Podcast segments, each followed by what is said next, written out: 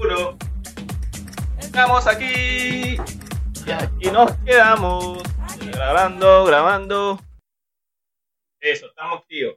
Contigo. Eh, listo. Hola, ¿qué tal amigos? Bienvenidos de nuevo al podcast Mundo Incógnita.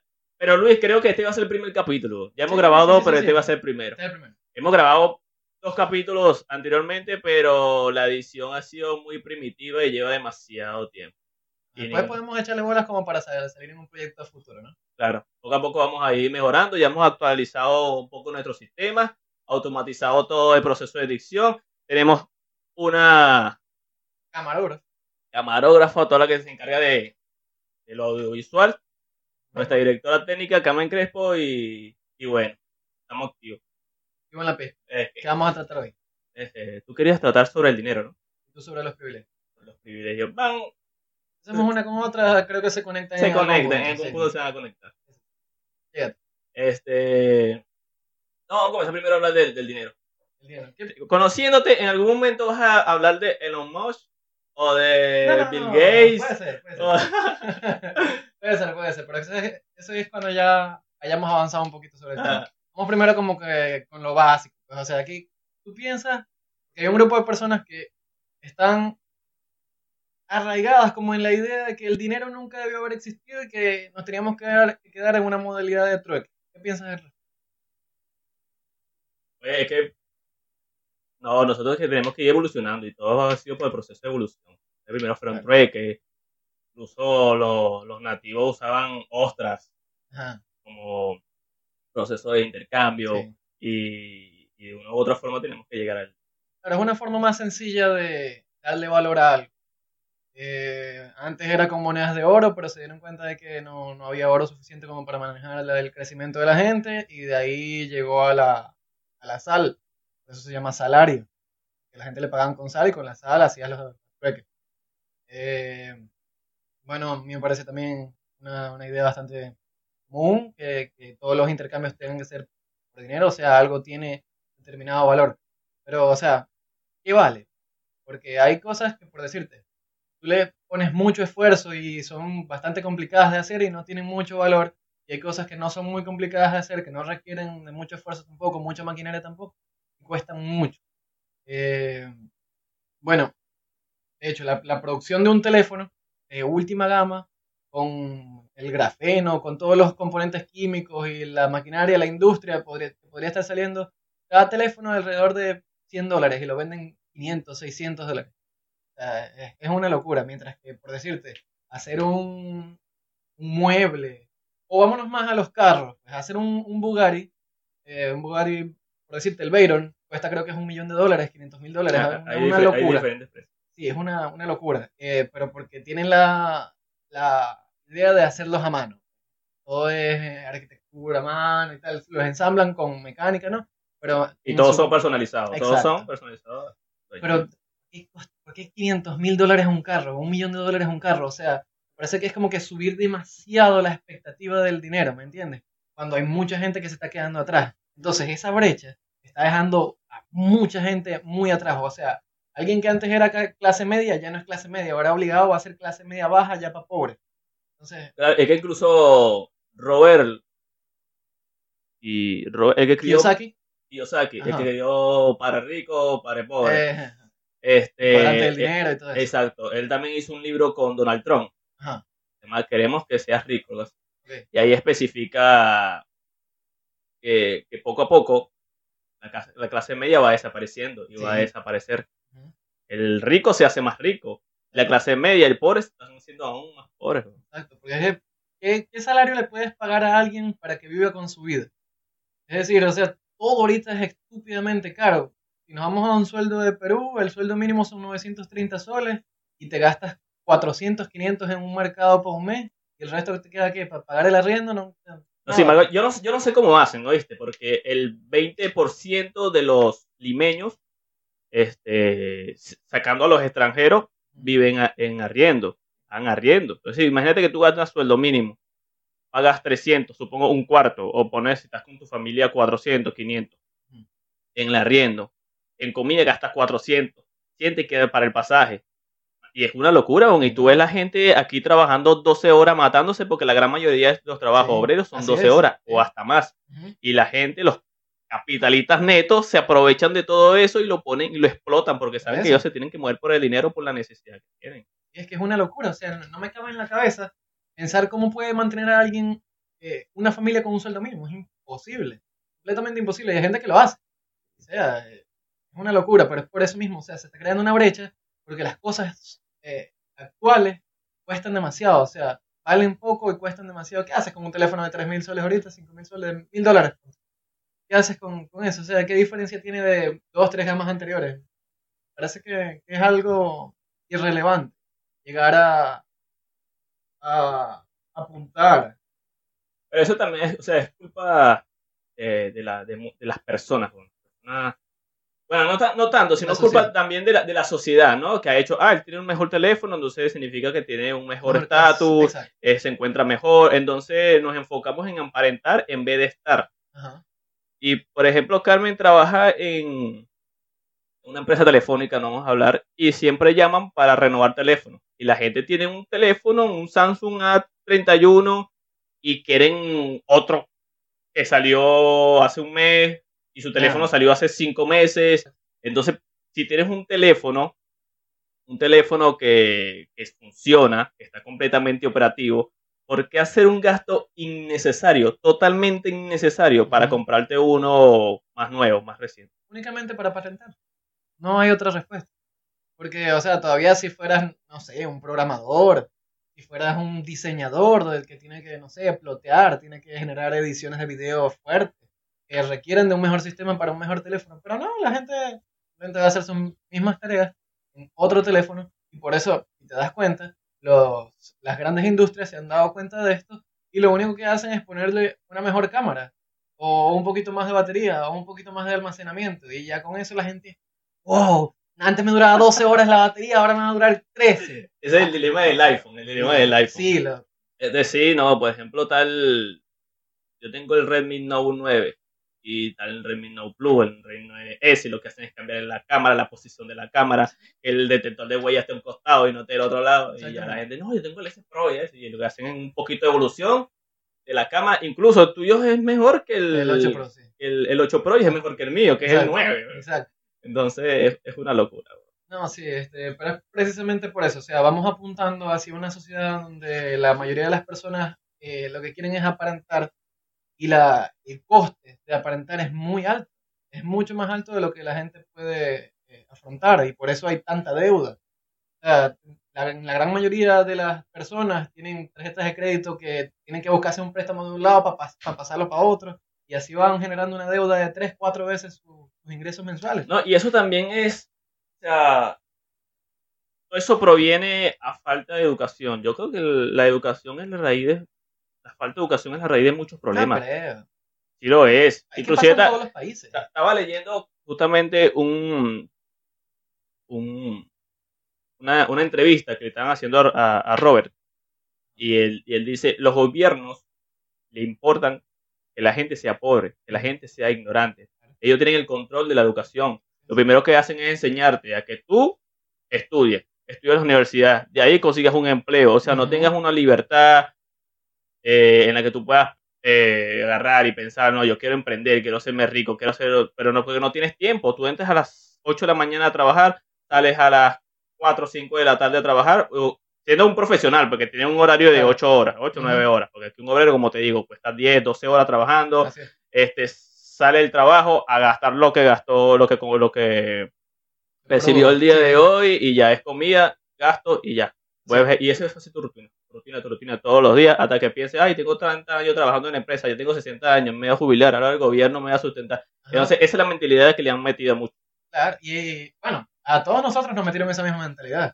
Pero es que a mí me pareció loco eso también. O sea, ¿por qué uno tiene que trabajar para poder vivir? O sea, eh, una de las cosas que más me hacía ruido hace varios años atrás, cuando recién llegué y tenía empleo y solamente me daba para mm, vivir, este, porque era, era complicado, pues. O sea, uno percibía- el sueldo, pagabas arrendo, enviabas plata para remesas para tu familia en Venezuela que estaba pasando la fea Y pues, te, te quedaba nada más para eso, comer un poquito y movilizarte. Más nada. O sea, y generaba bastante frustración. O sea, ¿cómo la gente sale de esto? Es que la gran mayoría, eh, bueno, de adultos y más adolescentes, viven para trabajar y no trabajan para vivir. Es que es loco, o sea, hagas una gran parte de tu sueldo en un lugar de residencia en el que solamente vas posiblemente a dormir y a comer, o sea, no haces absolutamente más nada que pasar un domingo y el domingo lo que quieres hacer es salir y despejar la mente, o sea, casi no estás en el lugar que más gastos te genera, o sea, es una, es una locura, completamente. Yo creo que los que los pasan más feos ahorita son las personas de 30 para abajo. O sea, hemos sido una generación bastante golpeada. Y no hablo solamente del venezolano común, yo creo que pasa en todo el mundo. Se han generado muchas frustraciones en el proceso, o sea, porque los que son más jóvenes todavía no lo han experimentado. Cuando ya lleguen a ese, a ese punto en la vida en el que no pueden resolver sus problemas eh, porque tienen que percibir una cantidad de dinero para poder enfrentarse a los problemas. Como dicen, el dinero no te da la felicidad, pero te ayuda a conseguirlo. Claro, o sea, te, hace- te facilita el proceso. Pero como digo, o sea, los ricos y el gobierno quiere que nos mantengamos pobres. weón. A los ricos no les conviene que tengan... Primero que cuando todos, digamos, digamos ah, en un mundo donde todos seamos ricos, la riqueza se desvalúa. Ah, obviamente, claro. Entonces, a los ricos no les conviene que haya más ricos. Y a los gobiernos no les conviene tampoco que haya más ricos.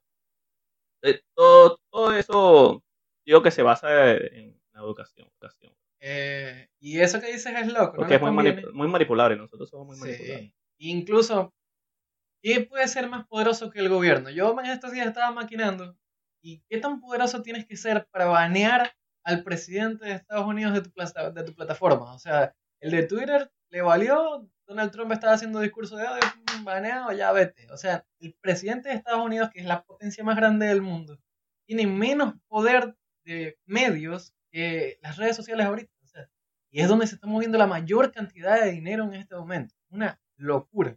Sí, lo, digital cada vez Sí. se, se va apoderando. estamos moviéndonos hacia la era digital. Bueno, hablábamos en un podcast anterior de el futuro de la humanidad, como decíamos, y pues probablemente seamos por robots, pero no estamos en eso.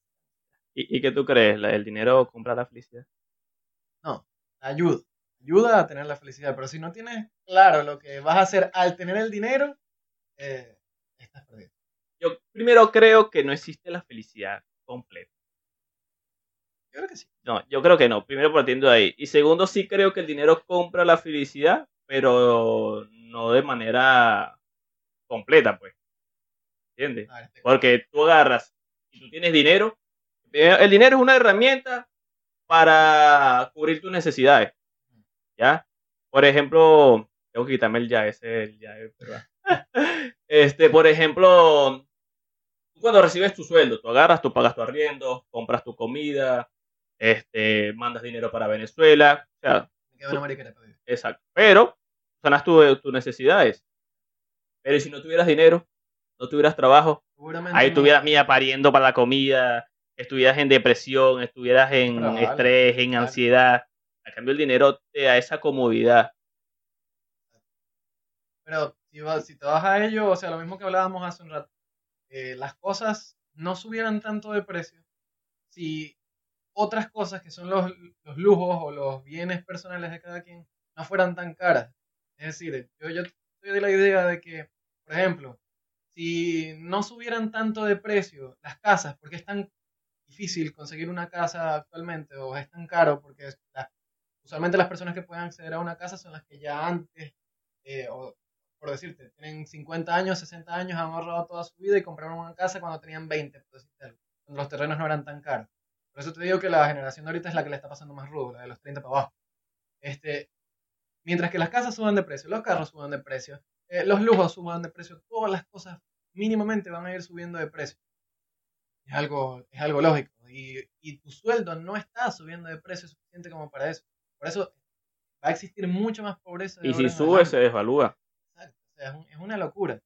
Por eso, a veces uno me, me venía la, la idea de, coño, ¿cómo uno hace para percibir algo extra y al mismo tiempo entretenerse? Porque eh, la vida actualmente es vivir para generar plata para poder vivir. Vivir, generar plata, para- y, o sea, tiene que haber una alternativa en algún momento. ¿Y tú qué piensas? ¿Qué alternativas podrías pensar ¿O qué alternativa le podrías dar a las personas que están frustradas en su casa, que solamente perciben su sueldo y no tienen cómo eh, invertir o cómo tener un ingreso de No creo que sea la persona más adecuada para, para decir, porque yo también me encuentro dentro de ese grupo de personas. Sí. Si supiera, ya yo hubiera salido ya, ¿no? De esta, de, este pro- Sí. de esta problemática, Sí, en realidad. Pero interesante también es que por- en, en Islandia, viste que ahora te van a trabajar cuatro días a la semana. Ah, sí, este, dicen que generando más felicidad hacia los trabajadores los hacen más productivos. Pero, Supuestamente, en, en el estudio que hicieron, porque ellos hicieron una prueba en el Sí. 2019, apúntamelo. este, salió, salió positivo. Eh, la producción se mantuvo en algunas empresas y en otras empresas se superó pues, el límite.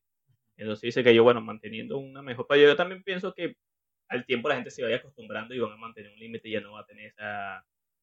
esa Yo creo que es una, es una, algo que va de la mano a el trabajo y la responsabilidad. Es decir, tienes que mantener a los trabajadores contentos, pero también tienes que meterle mano dura. Es decir, tienes que ponerle metas, tienes que llegar a este punto. Si en tus cuatro días no llegas, bueno, no estás rindiendo suficiente para la tarea. Y la misma competitividad del mercado va a hacer que saques a una persona y va a entrar otra que sí está dispuesta a cumplir ese trabajo en cuatro días. Eh, pero también va con la cultura. Es decir, si tú haces eso, un pueblo latino que lo que quiere es descansar porque ha venido trabajando 12 horas todos los días, ya no va a querer trabajar No, esos cuatro días la semana. Es verdad, es verdad. no va a- y no va a rendir, eso es, eh, con esos cuatro días no le va a rendir para cubrir lo que exige una, una empresa en, en un pueblo latino. Es un problema. Eh, y sobre todo teniendo en cuenta la, la sobreexplotación que existe en Latinoamérica. La gente, o sea, los empresarios lo que buscan es tener el menor personal posible cumpliendo la mayor cantidad de labores o tareas posible, No, y yo creo que ese tipo de acciones, ese tipo de medidas mediana y pequeña empresa. no sé si lo llamaría imposible, pero lo veo súper difícil. Es dices. demasiado. Aquí las grandes empresas lo que piensan es en, en que su empleado trabaje hora o trabaje más horas para mantener la producción Claro. y si es posible él se paga un poquito más. Y lo peor es que es verdad, bien en, una, un podcast de Diego Rosarín, él dice, lo peor es que la empresa ya no te pagan tus horas extras, ya no te pagan Claro. más, sino te dan una pizza Eh, mira, un almuerzo, algo así, para que trabajes un poquito más, como que, ah, trabajaste Exacto. bien, te esforzaste bien, toma una pizza, yo me compro mi carro último. Creo que incluso hasta recientemente hasta en Estados Unidos está pasando, porque o sea, mucha gente se ha quejado de eso, pues, por la alta competencia. O sea, hay, como se va creando la misma brecha, hay menos emprendedores cada vez, hay menos empresarios cada vez, y las grandes empresas lo único que hacen es crecer mucho más, quitarle el mercado a las pequeñas o medianas empresas.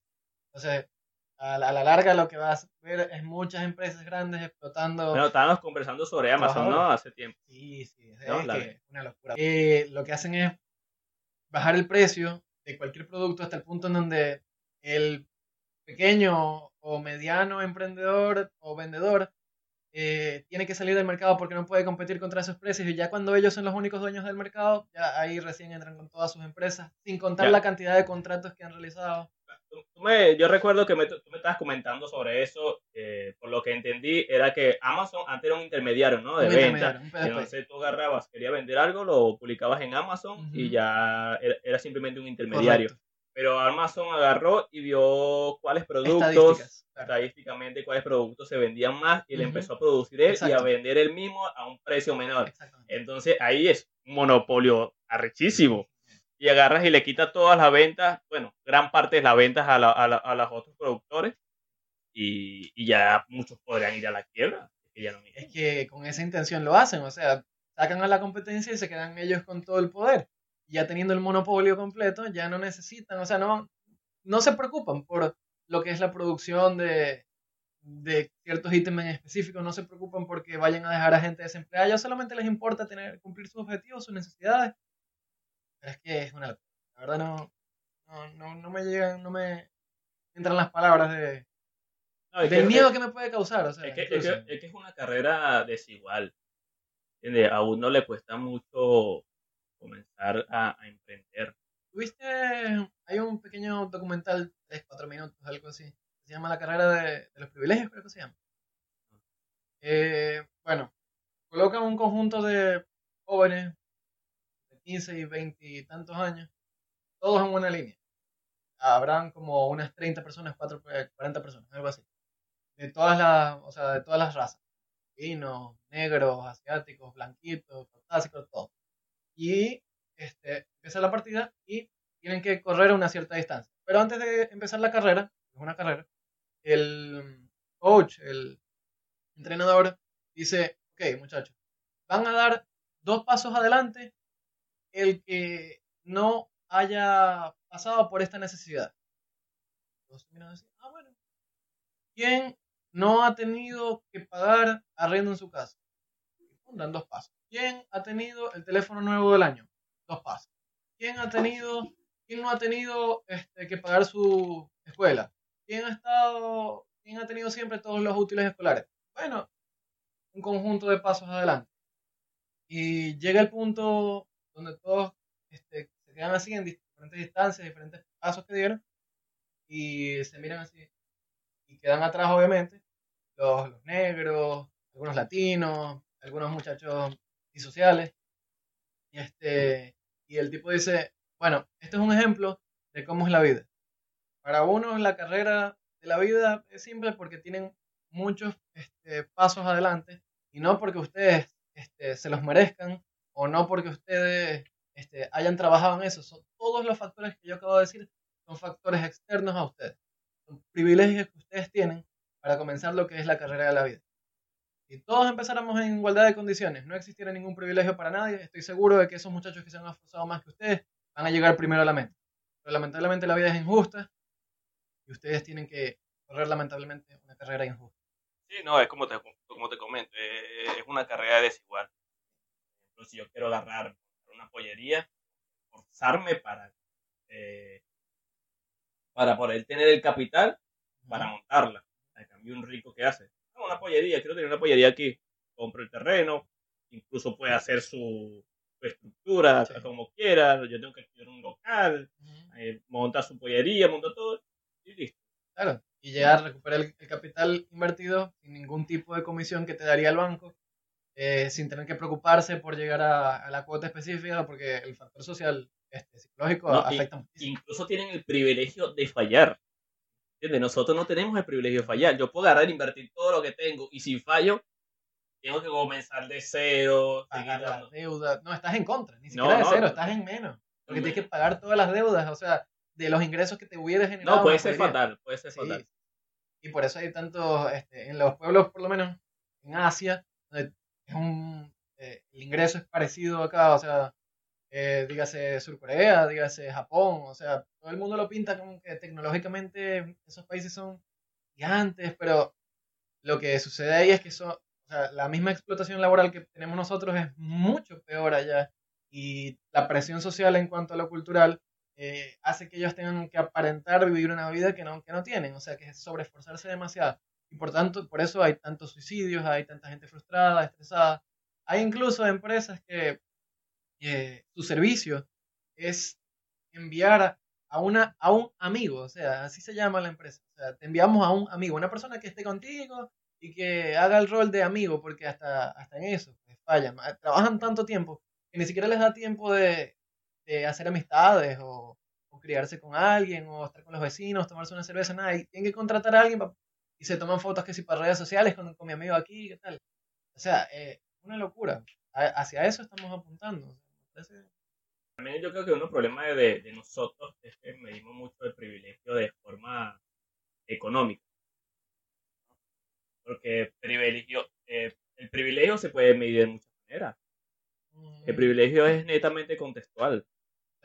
Eh, o, o, sea, el privilegio puede ser una persona que tenga a su madre y a su padre juntos.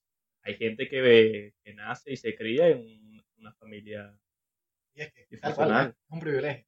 Eh, bueno, por eso mismo, eh, quedarse con ambos padres. Pues son muchos los, privilegios que, podríamos nombrar. Todos son factores externos y bueno, ese mismo factor que tú nombras de tener los dos padres también afecta en el, ámbito psicológico. O sea, eh, no vas a ser igual de eficiente psicológicamente teniendo un padre menos que alguien que, tiene, que siempre se crió con los dos padres y que está en un hogar donde no, nunca tuvo necesidades. Eso es evidente. sea, estamos- es una carrera injusta. ¿Has jugado Monopolio? Este, hay una historia que era un rico y un pobre jugando Monopolio. Entonces el rico agarra y compra casi el 90% de- del mapa. digamos. Y el pobre logra comprar unas cositas, pero ya no puede. Termina perdiendo. Termina más bien con deuda. Ajá. Entonces tú le preguntas al rico, rico, ¿cómo, cómo ganaste? No, es que yo, yo supe invertir mi dinero y, y saber qué negocios, qué empresas comprar y esta fue mi estrategia y ta, ta, ta, ta, ta, ta. Y, y el pobre, oye, ¿por qué, por qué no ganaste? ¿Cómo voy a ganar? si no tenía dinero, pues. Hice lo que pude, pero no, no pude, pues. Claro. Entonces, el- oye, la, la- la ventaja gigante que tiene una persona sobre otra es increíble. ¿Tú crees que sea por conocimiento o por algún otro tipo de privilegio? Por ambos, porque, o sea, si tú tienes el privilegio, como te digo, del dinero, que tú creces en una familia, ¿no? Con, con ingresos favorables, tienes primero conocimiento, si te ponen en una- en una buena escuela, en una buena universidad, este, agarras y, y vas a comprar una empresa, ah, tienes amigos que se criaron contigo en la universidad, en el colegio, que tienen diferentes carreras, son profesionales, este, te pueden te pueden decir, dar tu opinión, no, puedes comprar esto, puedes comprar todo lo otro, dependiendo de lo que tú quieras. Los amigos de tus padres, pues si tus padres también son de, o sea, obviamente son ricos, también conoces personas ricas y se apoyan, pues ellos se apoyan mucho. Claro, pero ahí estás saltándote un factor bastante importante a la hora de invertir, que es el factor suerte. Muchas veces que tú haces todo lo que te ponen en un manual para que el negocio surja, para que inviertas y poder ganar más y poder invertir más, y las cosas no se dan ocasiones como te las dicen un, un potencial bastante grande en el factor suerte. Y es algo que la gente no, no entiende. O sea, puedes hacer todo igual, idéntico a como Robert Kiyosaki te dice que tienes que hacer. Y a lo largo de, de un mes, dos meses, dos años, tres años, cinco años, no vas a tener posiblemente lo que Robert Kiyosaki logró y vas a quebrar tu negocio. Porque ese factor es bastante importante y te lo dice el monopolio. O sea, tú tiras un par de dados, tú caes en una propiedad. Y si a lo largo de la vuelta solo caes en propiedades malas, casualidades, arcas comunales, ferrocarriles que no puedes comprar, o sea... No, es que también tenemos que tener en cuenta que lo que le funciona a una persona no significa que le va a funcionar a los demás. hay como que ciertas, ciertos códigos para llegar a un punto en específico. Eh, no voy a profundizar en eso, pero si trabajas como un capitalista neto, si eres un buen explotador, en otras palabras, vas a llegar al punto en el que inevitablemente. Pero tienes que saber mover a las personas para que crean que trabajar a ese nivel es bueno para ellos también. Y lo que estás haciendo es simplemente subsanar tu bien. O sea, hacer que ellos lleguen al punto donde tú quieres llegar, no donde ellos quieren llegar. ¿Entiendes? O sea, tienes que ser un buen manipulador en otras, en Claro. otras palabras. Y eso no es una acción que todo el mundo tiene. Eh, ¿Tú crees que el color de piel, la nacionalidad y tu sexualidad sean algún tipo de privilegios en la sociedad actual? Sí, o sea, eso es dependiendo de dónde estés parado. Latinoamérica, ejemplo. Porque, por, Eres- ejemplo, por ejemplo, ahorita los venezolanos que estamos mal parados en muchos países, incluso aquí en Perú. Y yo decía, montar mi negocio, justamente el, la persona encargada, digamos de la alcaldía de esa zona, ya que yo soy venezolano, y es xenofóbico o haya tenido alguna mala experiencia con algún venezolano y proyecte esa situación hacia mí, no va a querer que yo monte mi negocio allí y puede poner. Y por una persona ponga en contra de ti tenga el poder suficiente, no vas a alcanzar. claramente un privilegio. Yo Ah, también bueno. pensaba lo mismo. Eh, lo que es que a veces se me, me hace difícil pensar en eso porque yo, yo he tenido bastante suerte acá. Y no, o sea, quizás llegué a un punto eh, donde no, no había demasiados venezolanos acá. Bueno, te puedo decir que soy inteligente, soy, no sé, blanco quizá también, entonces eso tendrá alguna eh, prioridad enfrente a los otros, pero es loco pensar que, que alguien que tenga otro color de piel eh, y sea de otro país pueda tener menos posibilidades que yo. O sea, a mí, bueno, No, no, es que- lo veo porque soy Es que, privilegiado. es que claramente sí, porque tú tuviste familia aquí. O sea, Sí. o sea, tuviste un privilegio familiar que te dio una ventaja por, por encima de muchos Claro. venezolanos. Ade- además de eso, que tú eres muy inteligente y, y eres una persona que uno puede confiar y uno eso lo demuestra. Eh, pero yo, yo, yo llegué, también la, la pasé súper ruda cuando llegué, pero le, hubo una persona con la cual confió en mí, me dio el trabajo, me llevó para allá para la empresa, y fue creciendo, me agarré el- la confianza de los dueños y Ujú. creciendo un poco más. Y eso uno se lo va ganando, ¿no? Sí. Pero hay personas que llegan y no tienen absolutamente nada aquí, como digo, como yo, como yo llegué. O sea, que a veces uno está en el momento indicado, en el lugar indicado. Suerte. Pero bueno, gracias a mi, mi sueldito van a venir, van a venir, van a venir cosas nuevas. Cosas buenas también. Este, también estoy proyectándome, quizás. Estoy pensando en hacer de mis hobbies quizás un- una posibilidad de entretenimiento también. Eh, como este también ha sido nuestro hobby, sabes que me gustan los videojuegos, quizás llegue a ser, no sé, un canalcito de juegos. ¿Saben eso? Porque ahí, Eh, ahí- hacer, hacer stream. hacer streaming, claro. Yo también he pensado. Porque, o sea, si bien es cierto que es difícil re- eh, surgir ahí, no, no, no lo haría con la intención de surgir. Es, es sino- que como, como esto, nosotros no lo hacemos para surgir, Exacto. ser los podcasts más escuchados de Latinoamérica, lo hacemos más como un hobby, una forma de, de aprender. Tal cual. Este, y, y ya, pues. Es que así comenzó PewDiePie, o sea, el primer streamer de, de videojuegos comenzó de esa forma. O sea, él decía, bueno, yo quiero compartirle a la gente lo que yo juego y quiero que ellos se diviertan mientras que me ven jugar. Y así deberían comenzar todos también. O sea, quizá no gente que sea mucho más talentosa que uno porque tiene más espacio para, para jugar, tienen más privilegios como hemos venido tratando. Eh, pero me parece que estamos en una época donde creo que todo el mundo juega, todo el mundo tiene un teléfono en la mano. No está mal experimentar. Este, se trata de, de estar en el lugar correcto en el momento correcto. Sí. Incluso por eso es que el internet y más los que se dedican a hacer, a hacer contenido, ¿no? La cosa es que tú te creas. O sea, se, se, se inventan. A mí me molesta cuando estoy en Facebook y me pongo a ver video y yo noto que es actuado. Ah, me, me decepciona. Pero hay mucha gente que le gusta eso. Es que sea sobreactuado. Que sea así. O sea, hay, por decirte, yo estoy, yo veo videos de juegos porque me gusta jugar muchos juegos distintos. Antes, por cierto, era muy cerrado mis juegos, pero últimamente estoy jugando más cosas. Eh, y, y voy viendo ese modelo de, de video me estresa mucho porque hay como que gente que está hablando sus cosas y en medio de lo que está diciendo pone un meme de algún video. O sea, un meme de algo, no sé, o esponja cavernícola con, el fuego. O no sé, ay, lo mataron, ah, se mamó. Cosas así, me, me estresa. Bueno. Me imagino que es un tipo de humor para personas mucho más jóvenes que yo no comprendo y quizá ya estoy llegando a estar viejo. No sé, para, el medio. Bueno, hay videos de esos que yo sí comprendo. Es decir, me da risa, honestamente. Hay videos que no, hay videos que Bueno, si esa es el- la forma de surgir en el mundo de, del entretenimiento, yo posiblemente no sea para eso. Este, amigo, ya llegó la hora de despedirnos. Bien. Eh, gracias por llegar hasta aquí. Recuerden que esto es simplemente una conversación entre panas y los que deseen escuchar. Más adelante, creo que a partir del capítulo 10 aproximadamente, eh, los podcasts van a ser en vivo para poder así interactuar de forma más directa con ustedes a través de la plataforma de Facebook. Por escucharnos, hasta luego y que tengan buen día o buenas tardes o buenas